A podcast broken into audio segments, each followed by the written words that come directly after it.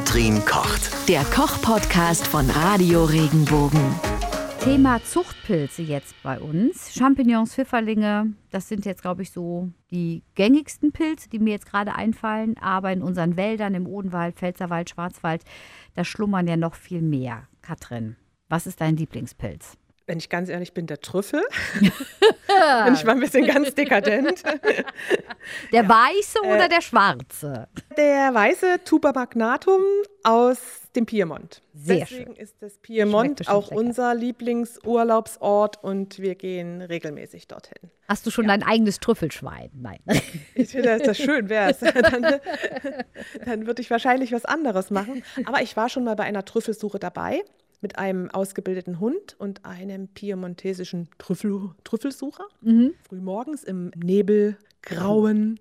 Und das war beeindruckend. Der Hund hat drei Stück gefunden. Und du durftest einen behalten? Wir, wir durften einen behalten, ja. Das, es wird mittlerweile da auch viel Schindluder getrieben, dass die vorher hingehen, gerade so für Touristen, die Trüffel verstecken und dann so tun. Also das war es nicht. Es war definitiv eine echte Erfahrung. Findest du den Hund besser oder das Trüffelschwein?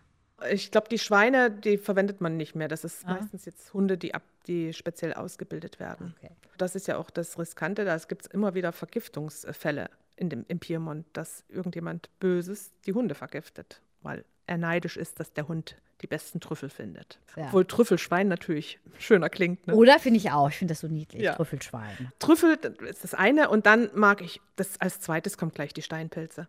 Steinpilze, dann Rotkappen, Birkenpilze, Krauseklucke. Unbedingt die Krauseklucke. Auch ein ganz toller Pilz. Ist zwar schwer zu putzen, aber sehr lecker. Und alles andere, also die Steinpilze und sowas, Rotkappen, die bereite ich auch meist separat zu, weil sie eben einen ganz edlen Geschmack haben. Und aus den anderen Sachen mache ich meist in so eine Mischpilzpfanne. Da kommen dann die Parasolpilze, Maronen, Schopftintlinge, was man so alles findet rein ich könnte die gar nicht auseinanderhalten. Ich würde vielleicht gerade ja, einen Fliegenpilz und einen Champignon unter, unterscheiden können. Da muss man auch mit aufwachsen. Man sollte ja grundsätzlich auch nur die Pilze nehmen, die man kennt. Oder man nimmt sie mit, wenn es geht, auch gerade noch mit einem Stück Boden drumherum und geht zu einer Pilzberatung. Es passiert viel. Und wenn ein gutes Pilzjahr ist, passiert besonders viel. Dass immer wieder Leute ins Krankenhaus müssen, weil sie schlechte Pilze gegessen haben oder giftige Pilze gegessen haben. Es ist natürlich wie alles eine Frage der Dosis, aber es gibt halt Pilze, wo nach einer Gabel Schluss ist. Ne? Und zum Beispiel der grüne Knollenblätterpilz, der ist sehr giftig. Beim Fliegenpilz passiert dir das nicht. Ist so ein bisschen halluzinogen und dann wird dir schlecht. Da kannst du noch dein Leben retten, aber beim Knollenblätterpilz sieht das schlecht aus. Ist dir schon mal was passiert? Nein, ich bin äh, sehr vorsichtig. Ich nehme nur das, was ich kenne. Ich kenne einige Pilze. Wir waren, sind als Kinder viel im Wald gewesen. Ich kann auch viele bestimmen. Ich bin auch heute mutig, aber ich esse, was heißt mutig? Bis zu dem Grad, wo ich sie kenne, wo ich sage, das kann ich essen. Das weiß ich, das kenne ich.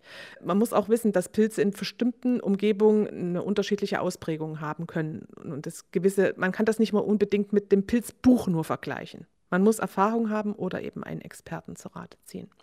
Dann hast du Oder aber ein eigenes Pilzmesser. Ich habe immer so ein kleines Taschenmesser dabei, ja. Ich wusste es. Cool. Ich habe das von klein auf schon Männermacher genannt. Wie? Immer ein Männermacher. ein Männermacher. So ein kleines Taschen, Schweizer Taschenmesser in der Hosentasche. Wieso heißt das denn weil Männermacher? Immer, nee, weil das früher immer nur die Jungs hatten. Sehr emanzipiert, Frau Bonas, ja, finde ich das, sehr äh, gut. Klingt jetzt ein bisschen komisch, das passt Nein. auch nicht zu mir, aber. Doch, äh, das finde ich gut. Wenn man sich das nicht traut. Und, und das kann ich auch verstehen, lieber die Hände weglassen, als was Falsches essen, logischerweise. Dann geht man zu Pilzzüchtern. Oder man kauft eben das, was im Markt angeboten wird. Und dann muss ich sagen, dann war ich ganz überrascht bei uns auf dem Speirer Bauernmarkt war ein Odenwälder Pilzzüchter und der hatte irre Pilze dabei. Also solche, die auch ich nicht kannte und noch nie gegessen hatte. Es gibt ja den Klassiker, der hatte Steinpilze, Pfifferlinge und Shiitake und so Austernseitlinge, sowas dabei. Aber dann gab es auch Frisee-Pilz. Frisee wie der Salat? Frisee-Salat? So ja, wie der Salat. Das sieht auch aus wie der Salat, nur in weiß. Goldkäppchen, Samthauben, Limonenseitling, Rosenseitlinge. Und da habe ich mir dann auch von den Sorten, die der angeboten hatte, die genommen, die ich nicht kannte und habe sie äh, dann zubereitet zu Hause. Habe die alle separat in der Pfanne gebraten und dann haben wir das schön als Carpaccio gegessen. Lecker. Ist beeindruckend. Und die schmecken wirklich alle unterschiedlich oder sagst du jetzt, die schmecken alle nach Pilz? Basismäßig haben sie alle einen Pilzgeschmack, aber sie schmecken alle unterschiedlich. Der eine ist mehr nussig. Der Limonseitling zum Beispiel ist der, für mich der absolute Knaller gewesen. Tolle Erfahrung. Hat so einen ganz leichten Limettengeschmack und den kann man wunderbar zu Fisch reichen. Stimmt, das passt bestimmt gut. Ja, es gibt tolle Sachen. Und das wächst alles bei uns in den Wäldern. In den Wäldern oder beim Züchter. Mhm.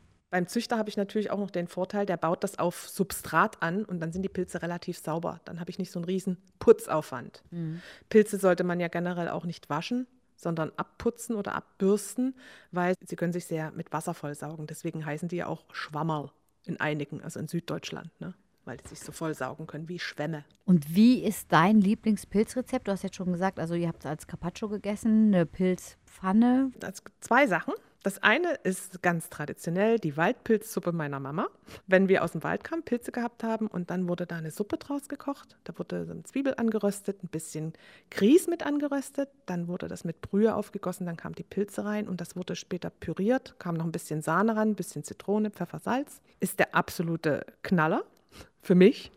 Und dann natürlich eine schöne Steinpilzpasta. Lecker. Frische, schöne, hausgemachte Pasta mit Steinpilzen oder auch Ravioli mit einer Steinpilzfüllung. Mein Wie- Favorite. Wie würdest du das machen? Also ähm, einfach anbraten mit Zwiebelchen und, und, und, Ja. und Butter oder? Also ich gebe meistens die Pilze erstmal ohne Fett in die Pfanne, weil die häufig noch Wasser verlieren. Dann gebe ich ein bisschen Öl oder Butterschmalz zu. Dann kommen ganz fein gehackte Zwiebeln dazu. Dann würze ich mit einem äh, Spritzer oder ein bisschen Zitrone. Das hebt nochmal das Aroma. Salz und Pfeffer. Und dann wird zum Schluss, kann man, kann man Sahne drunter machen, muss man nicht. Kommt auf alle Fälle noch ein bisschen frisch gehackte Petersilie drunter. Und dann habe ich ein schönes Gericht. Wie gesagt, wenn ich Pastasoße mache, gebe ich ein bisschen Sahne oder noch ein bisschen wenig Brühe dazu oder ein bisschen Kochwasser, dass das schön geschmeidig sich um die Pasta legt. Und das könnte ich auch mit meinen Champ Zuchtchampignons aus dem Supermarkt machen. Ja. Wo ist denn jetzt eigentlich, ist das schlimm, wenn man diese Champignons aus dem Supermarkt, also ich finde die eigentlich ganz lecker. Muss ich da- Nee, ist nee ne? gar oder? nicht schlimm. Nein, nein, nein, nein. Die kommen ja aus Zuchten, das sind meist sogar Biopilze, wo gar nichts weiter mit gemacht wurde, die auf dem Substrat wachsen. Die lassen sich halt gut kultivieren. Das, das geht halt hervorragend. Und äh, der Champignon an sich ist, ist eine, ein leckeres Gemüse. Also ist eigentlich, sind Pilze ja eine eigenständige Gruppe. Die zählen ja nicht zu Pflanzen und auch nicht zu Tieren. Das ist was ganz Eigenständiges. Das ist quasi das dritte große Reich der Lebewesen. Und sie zählen nicht zu den Pflanzen, weil sie keine Photosynthese betreiben. Denn zum Beispiel auch so Einzeller wie ein Hefepilz gehört dazu. Aber das, was wir essen, das sind die Ständerpilze, das heißt der Fruchtkörper, der aus dem eigentlichen Pilzmyzel rauskommt. Und das kann man mit Champignons ganz gut machen, auch mit Austernseitlingen, die lassen sich gut anbauen. Es ist, ist lecker, ist gesund, hat wenig Kalorien. Kann man auch gut. roh essen im Salat, oder? Auch Ja, kann man auch roh essen.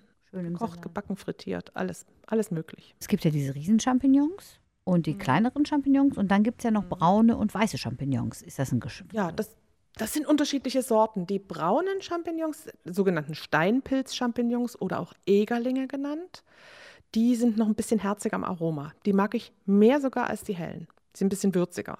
Also sie sind im Prinzip aber identisch, nur dass der eine weiß ist, der andere. Anderes, etwas andere Sorte. So wie man zum Beispiel zwei verschiedene Apfelsorten haben, wo die unterschiedliche Süße oder Säure haben, habe ich das dann auch bei Pilzen. Die haben dann leicht unterschiedlichen Geschmack. Und die ganz großen, die du meinst, die Portobello-Pilze, ist auch eine Art Champignons. Die eignen sich halt hervorragend zum Füllen. Oder auch mal als Bannersatz für einen Burger. Das ist ja eine Wenn abgefahrene Idee. Kein Brot essen will, Ja. habe ich auch schon auf dem Grill gemacht im Sommer. Habe ich mir einfach zwei so Portobello, ein bisschen mit Pfeffer und Salz drauf gemacht, ein bisschen Öl und das kurz angegrillt von beiden Seiten und dann als abends, wenn man mal Low Carb essen möchte, quasi auf das Brötchen verzichtet und zwei Portobello Pilzhüte genommen. Mit Ketchup. Wer mag auch das? Wie lange geht denn die Pilzsaison noch? Weil jetzt Oh, wird es ja schon hängt ein bisschen von der Sorte ab. Der Trüffel gibt es bis ins neue Jahr rein. Ich sag mal so bis November. Trüffel gibt es ja auch bei uns, ne? Hier in der in Ja, der bei uns gibt es auch Trüffel. Es gibt auf alle Fälle an der A Trüffel. Es gibt in Franken Trüffel. Ich weiß jetzt nicht, ob es bei uns in direkter Nähe was gibt. Ich glaube im Schwarzwald auch. Im Schwarzwald gibt es welche. Da kommt doch. Es gibt ja ganz viele Ja. unterschiedliche Arten und die haben unterschiedliches Aroma. Bekannt ist quasi der Périgord-Trüffel in, in Südfrankreich und eben der Piemont-Trüffel, der weiße. Das sind auch die teuersten. Wie werden die denn dann eigentlich oder legen die die nur hin und, und die dörren automatisch? Eigentlich isst man die sofort. Man versucht die sofort zu verkaufen. Man kann die natürlich auch dürren oder gefriertrocknen oder in Öl einlegen.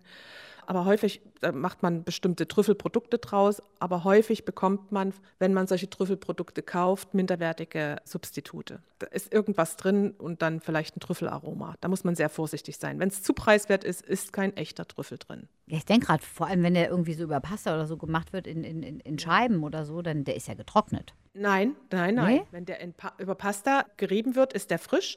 Oder es gibt noch welche, die in so eine Lösung eingelegt werden, die man im Glas kaufen kann. Der verliert dann natürlich auch mal ein bisschen an Aroma.